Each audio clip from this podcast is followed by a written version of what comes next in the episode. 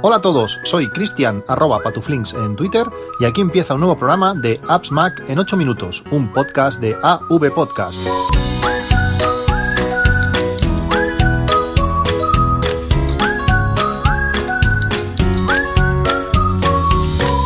Buenos días, 14 de diciembre de 2018.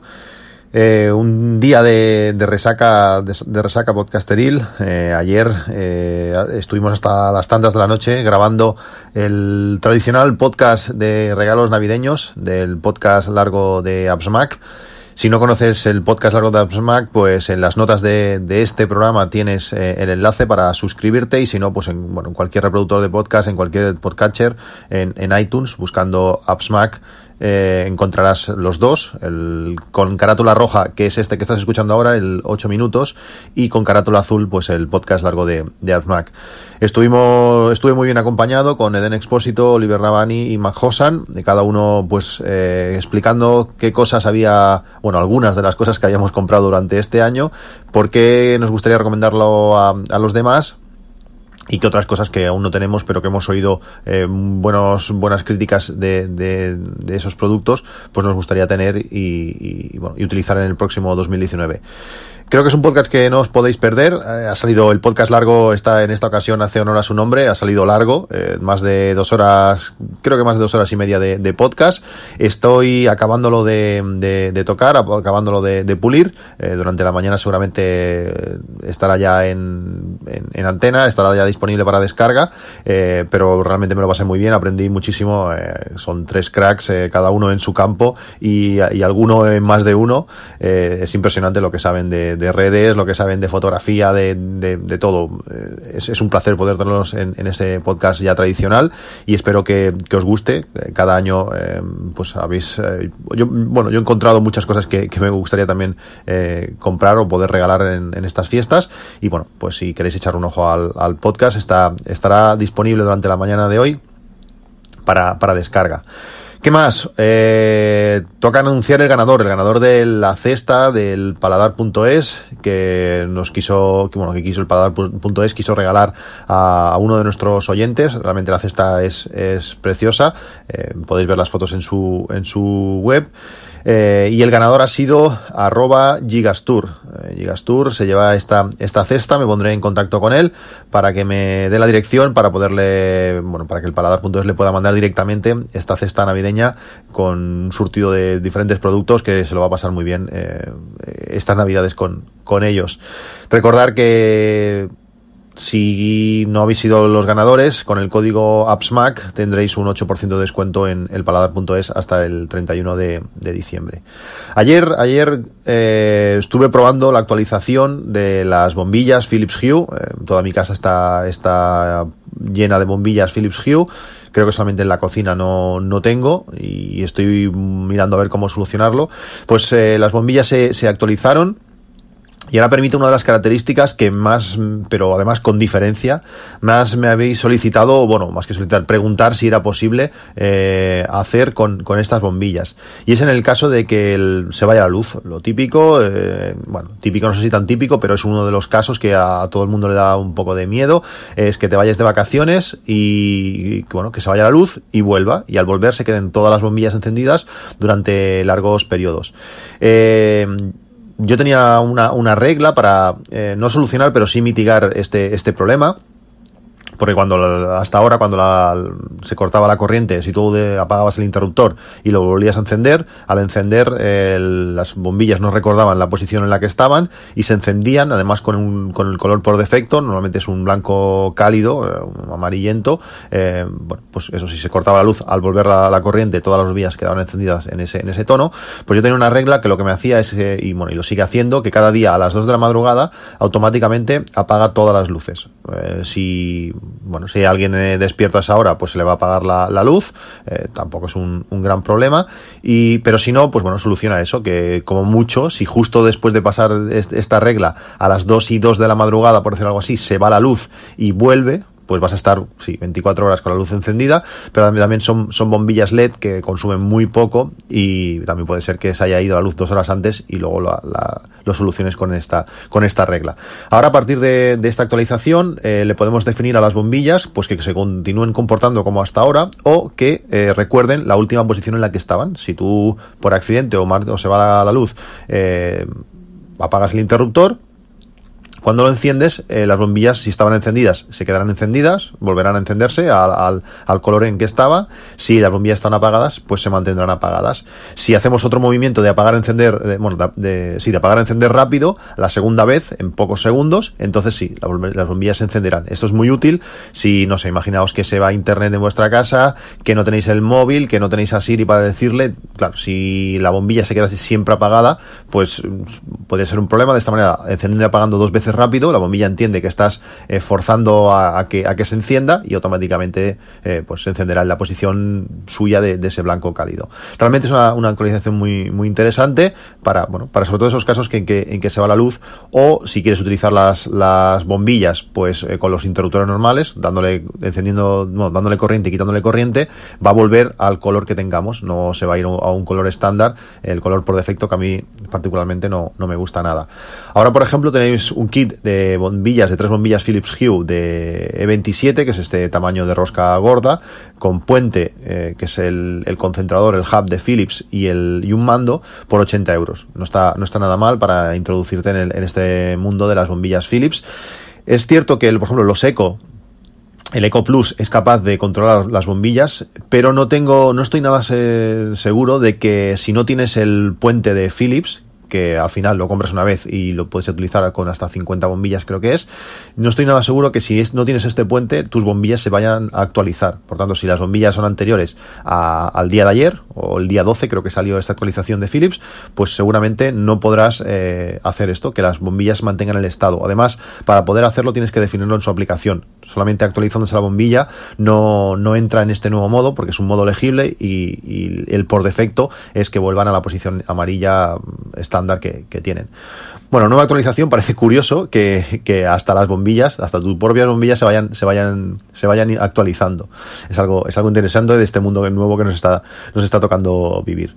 Bueno, os quiero explicar una de las historias que he tenido esta semana, semana y media con mi red. Eh, bueno, no, me considero un usuario medianamente avanzado en, en, redes, sé más o menos lo que estoy haciendo, o sea, tengo claro bastantes conceptos, eh, tengo organizada la red de una manera concreta, a mí me gusta tener las, las IPs con DHCP, es decir, que las IPs se, se asignen eh, automáticamente desde, desde el router.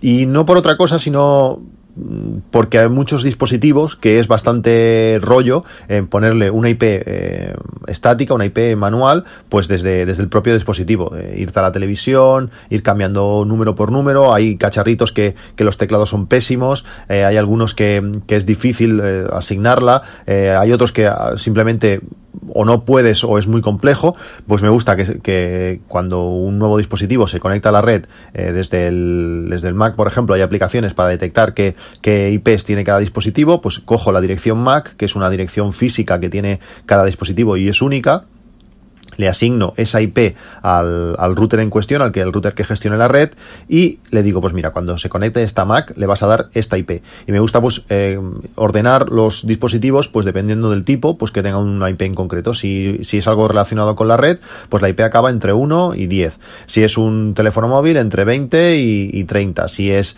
eh, un cacharrito conectado, pues no sé, entre 25, entre 30, perdón, y 40. Y así, dependiendo de lo que sea cada cosa, pues los iPads tienen un, acaban en un en un rango de IPs y, así. Estos, eh, toda esta configuración la tenía hecha pues, con el router de operador al que tocase y eh, lo estaba controlando un, AirPort eh, Extreme.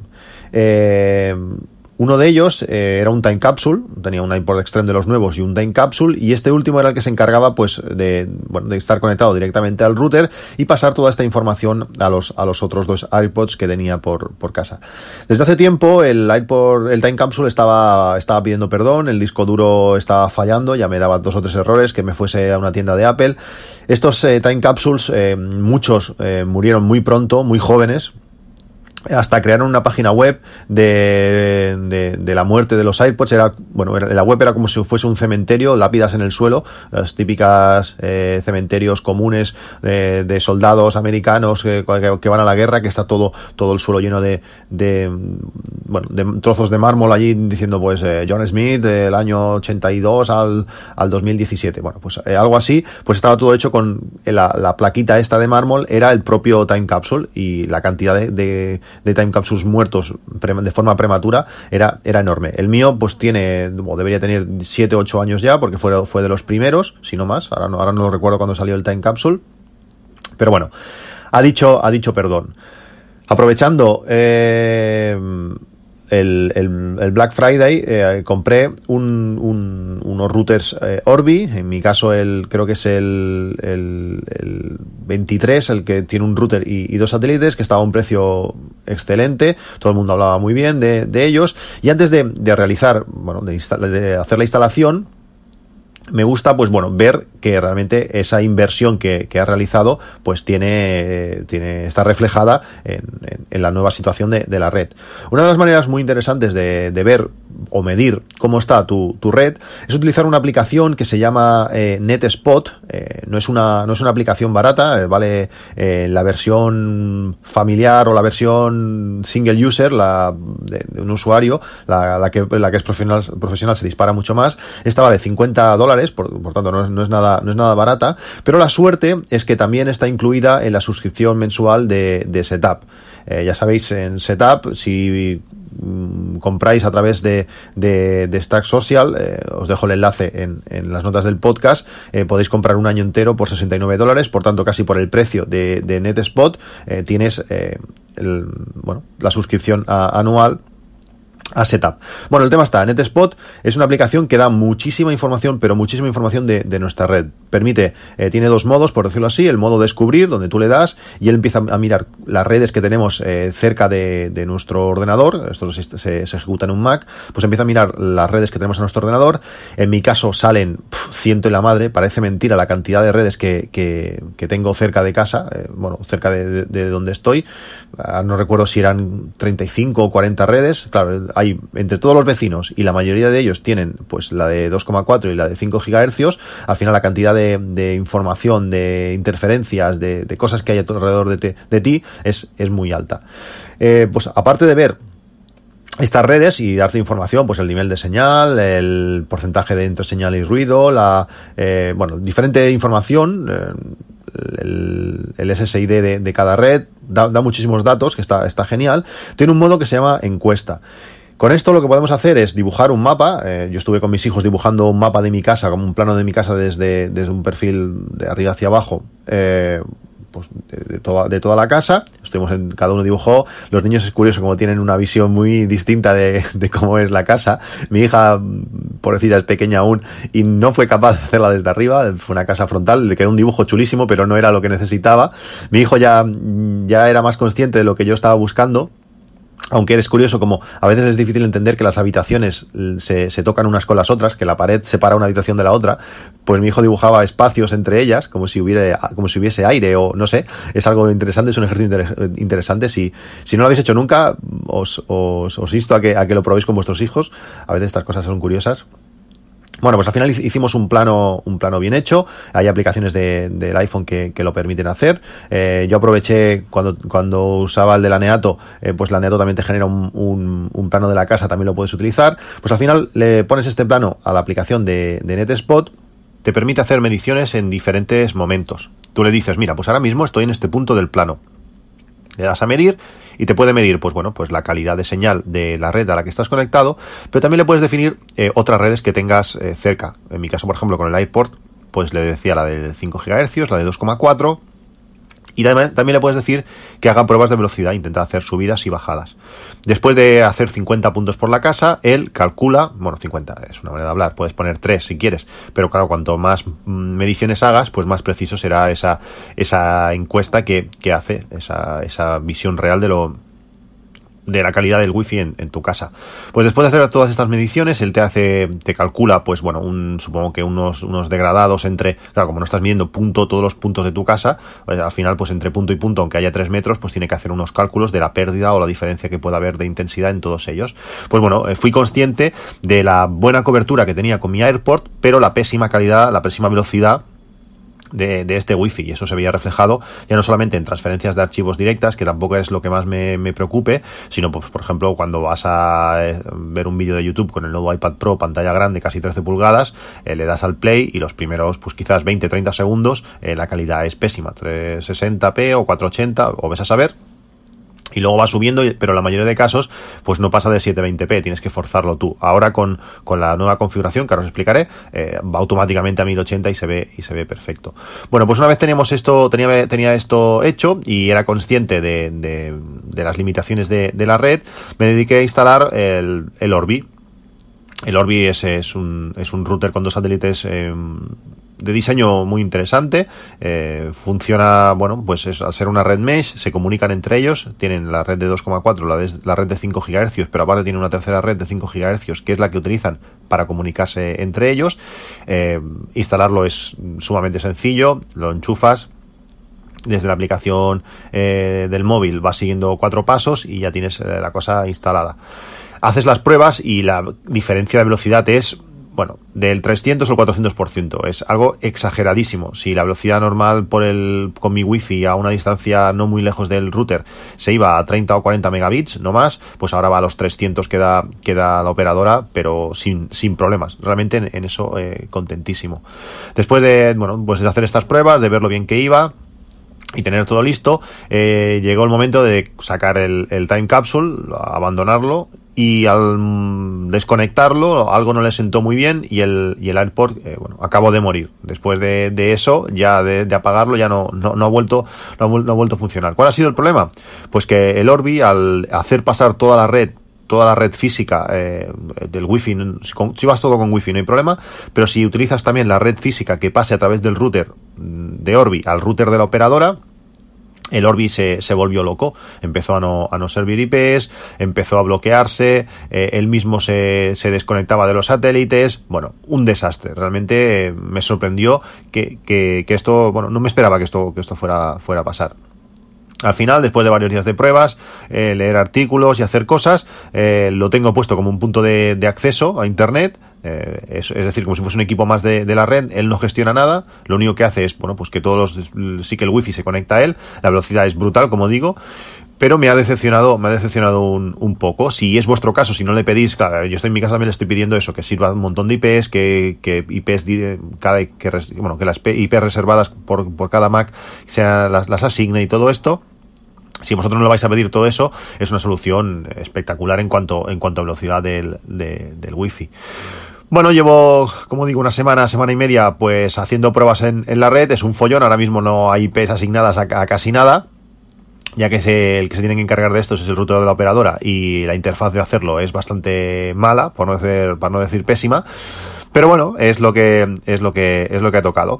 Mi recomendación de todo esto, pues eh, si, tenéis la aplicación, el servicio de Setup, esta suscripción a, a Setup, eh, le echéis un ojo a NetSpot si no, siempre podéis comprar la aplicación de forma individual, que seáis conscientes de la calidad de vuestra red y si os hace falta, pues eh, ampliarla, mejorarla con un sistema mesh como el de Orbi o el, o el de Ubiquiti, el, Amplify, que realmente mejoran la, el wifi de una manera eh, increíble. Eh, ha cambiado la navegación en casa eh, de forma de forma exponencial. Es, es, muy muy recomendable.